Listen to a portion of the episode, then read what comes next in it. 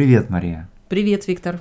Ты знаешь, я забыл в каком фильме, но я видел сцену, где изображался экзамен на знание Торы, то есть еврейской Библии. Представь себе, берется Тора, толстая такая книга. Ну, это свиток вообще, да? Ну, свиток это традиционно, да, но вот в современном мире она, естественно, выглядит как толстая книга такая, да.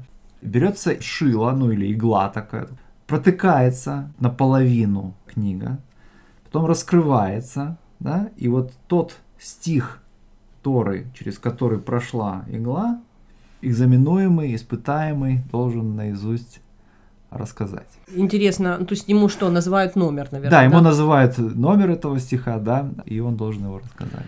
Ага. Интересно, что ты забыл название фильма.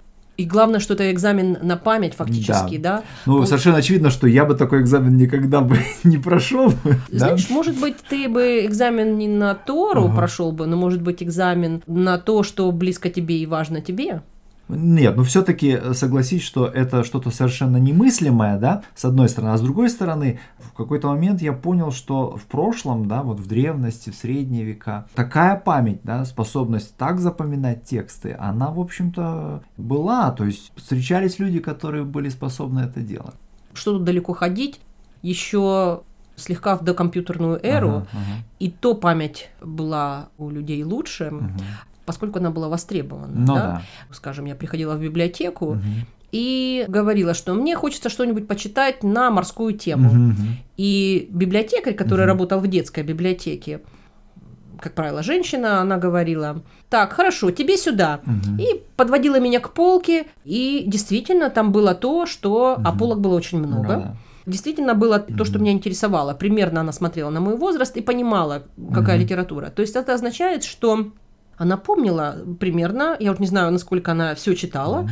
но я знаю, что многие библиотекари действительно читали все то, что там стоит на полках. Да. И представляешь себе вот эта память, mm-hmm. когда ты помнишь и знаешь и можешь посоветовать. Даже с этой точки зрения. Да. Там не было электронного каталога, mm-hmm. не было такого сервиса, когда mm-hmm. ты мог бы в компьютере посмотреть и mm-hmm. по списку быстро там вспомнить. Конечно, да. Да, но вот ты упомянула библиотеку, и я в свою очередь вспомнила об одном призе, который мне подарили, да, присудили. Эта книга называлась «Искусство памяти».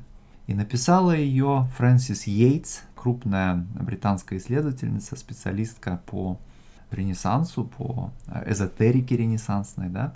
И вот оказывается, вот в античности, в средневековье и в эпоху Ренессанса существовало целое искусство памяти, то есть искусство запоминания каких-то совершенно невероятных объемов информации, там, сложных текстов наизусть. Ну да, ну то есть это не просто какое-то механическое запоминание mm-hmm. каких-то механических понятий. Mm-hmm. Это фундамент системы знаний, да. потому что когда ты изучаешь mm-hmm. что-то глубоко, mm-hmm. тебе нужно э, как бы две вещи, да? да? Первое это понять, mm-hmm. а второе это запомнить. Да. То есть знание без памяти да. плохо работает. Да. Но вот основным принципом вот этого классического искусства памяти ты привязываешь те вещи, которые ты хочешь запомнить, к каким-то местам, существующим в твоем сознании, в твоем воображении. Да? То есть э, ты как бы располагаешь их на то или иное место вот в том театре памяти, который существует в твоей голове. То есть правильно я понимаю, что ты как бы представляешь свои mm-hmm. знания, да, mm-hmm. ну свой, то, что по-английски называется mind, да, mm-hmm. свой по-русски, я бы сказала, интеллект, смотришь внутрь себя да. и видишь там не просто серое вещество, угу, да, угу. а ты видишь сцену, да. Да, мир. Да, некий театр, да, некую архитектурную такую структуру, в которой существуют свои как бы там сектора, отделения, да. Какие-то полочки, полочки, да, э, да. уровни, да, этажи, да. какие-то связи, переходы. Ярусы, да. Да, и ты представляешь себе свой интеллектуальный мир, угу. как вот этот театр, как да. эту сцену. Угу. И когда ты над чем-то работаешь, что-то изучаешь, ты это усилие воли, я так понимаю, ну, это да, сознательный да, процесс, да, да, это не просто так у тебя получилось, ты там что-то с чем-то ассоциировал. Угу. Скажем, ты помнишь, что ты учил, скажем, английские слова угу. на, на лужайке на этой скамейке, и когда ты садишься на эту скамейку, тебе вспоминается эта тема. Да, да, да. А это сознательный процесс, да. когда ты знания получаешь, ты не просто их забрасываешь в себя, угу. не просто забрасываешь куда-то там в свою память, куда придется, угу. а ты помещаешь в место, которое наиболее подходит да. для этого знания, для того, чтобы можно было ему пользоваться. Да, то есть как, свою как бы ячейку, да, каждый факт или каждый термин там и так дальше, да. И вот вокруг этого принципа выстраивались целые сложные системы, целые сложные театры памяти, где принципом классификации часто выступали какие-то астрологические, например, термины, да, допустим, Театр состоял из семи секторов, каждый из которых был ассоциирован с одним из небесных светил классической астрологии. Да? Солнце, Луна, Меркурий. Вот. И создателями таких систем мнемотехнических, мнемотехника это вот искусство памяти. Да? Ну, то есть техника запоминания. Техника, техника запоминания. запоминания именно такого, о котором ты сказала, театре да. памяти. Да, были крупные представители, например, эпохи Ренессанса, 16 там даже еще 17 века. Вот, допустим, Джордано Бруно, да, знаменитый философ, который был сожжен на костре, да, за свои революционные идеи. Вот если ты посмотришь на то, чем он конкретно занимался и как он, в общем, можно сказать, зарабатывал на жизнь, угу. да, прежде чем его арестовала инквизиция. Он выступал как специалист, обучающий желающих овладеть этой техникой как бы запоминания, да. И аристократы, какие-то там сильные мира сего, они, им он был интересен именно в этом качестве. Я вот этих подробностей не знала про mm-hmm. мнемотехнику. Mm-hmm. Всегда Джордана Бруно mm-hmm. думала высоко, думала как о философии. Когда ты говоришь революционер, революционер требует пояснения, потому что революционер не в современном ну смысле слова, а человек, который предложил новые принципы видения мира. Это был взрыв существующей системы.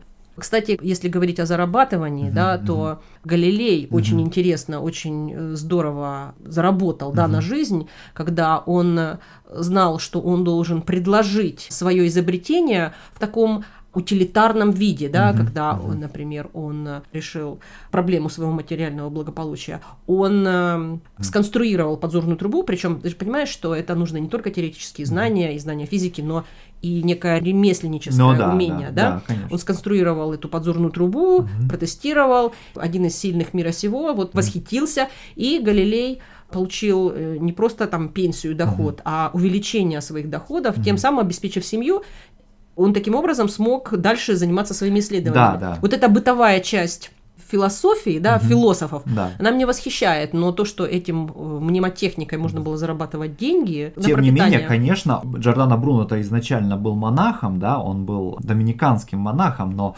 поскольку он очень сильно интересовался эзотерикой, да, он очень скоро, конечно, оказался персоной нон-грата, если угодно, вот э, в своем ордене, да, и пустился, можно сказать, в бега. Изгоем. Да, стал, стал изгоем, да, и ему требовалась уже, конечно, поддержка, да, материальная. материальная в том числе, да, он путешествовал по разным странам Европы, и именно в этом качестве он себя предлагал, и какое-то время он таким образом существовал. Знаешь, не менее, наверное, интересно было бы рассказать о самом авторе этого исследования. Угу.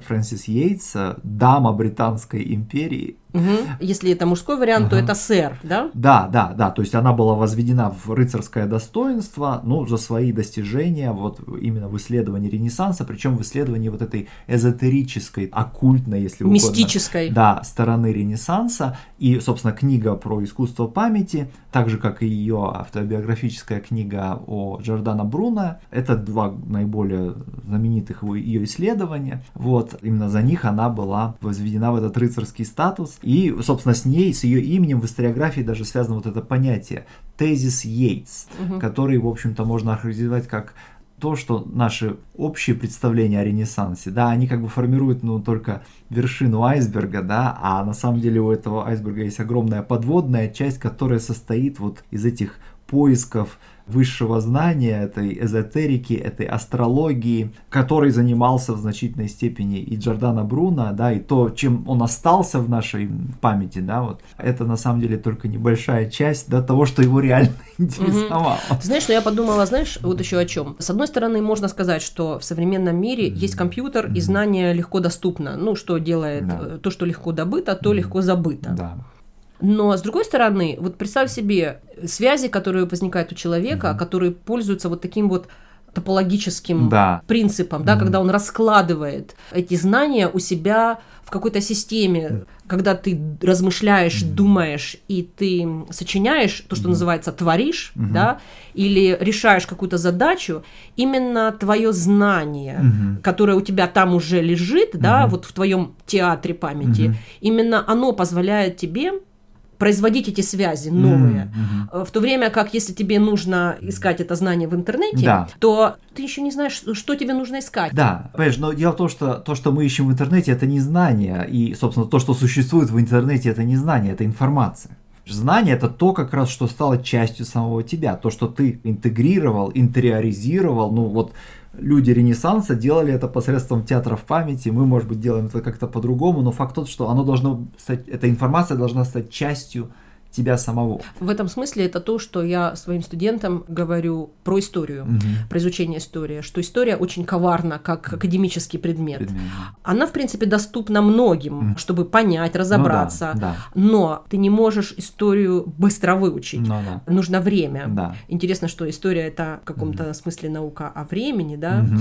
и тебе нужно время, чтобы ее освоить. Тебе нужно, чтобы это знание в тебе проросло, Конечно. а это возможно только тогда, когда именно в твоей памяти есть это знание, угу. которое не просто проросло, но проникло в тебя. Угу, и ты, то есть да. ты не вот то, что называется в английском unlearn, да, ага. как бы вернуться в состояние до знания, да. до того, как ты знал, в каком-то смысле невозможно. Да, ну и тут, конечно, возникает вопрос, почему в какой-то момент вот это искусство, классическое искусство памяти, почему оно в какой-то момент отмирает. С одной стороны, вот вся эта эзотерическая сторона Ренессанса, о которой любила писать Йейтс, а, к ней перестают серьезно относиться относиться, да, вот к этому типу знания как таковому. А с другой стороны, понимаешь, 17 век это все еще век эрудитов, да, великих эрудитов. И, собственно, искусство памяти, искусство запоминания огромного количества фактов, это часть, это суть эрудиции. Часть, это часть культуры, да, да. то есть эрудиция это то, что востребовано эпохой. Да,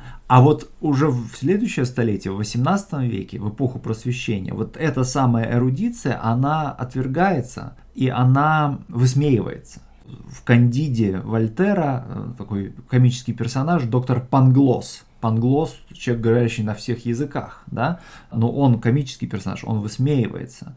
Кстати говоря, прототипом этого персонажа был Лейбниц, один из последних эрудитов да, 17 века. И получается, что для, для людей 18 века знание это вот не всезнайство, а знание это понимание принципов, в соответствии с которыми функционирует общество. А дальше это трансформируется в специализацию. Да, безусловно, да. В профессию. Да, так, на мой взгляд, можно объяснить, почему мы больше не способны запомнить Библию наизусть. Дело в том, что то, что ты называешь, точнее, вот мы говорим про интернет, да, mm-hmm. и ты говоришь, что это не знание, ну, ну можно да. сказать, что это информация. Информация, да. Но все равно это и знание тоже, потому что, ну, нельзя исключать интернет mm-hmm. как источник ну, сейчас. Да. Mm-hmm. Но мне кажется, что если ты возьмешь эпоху Ренессанса, mm-hmm. то сколько людей занималось этой техникой, да, mm-hmm. мнемотехникой, ну, да, этим театром памяти? Совсем немного. Да. Можно сказать, что сейчас вот эта информация, она проливается mm-hmm. на массу людей. Массу.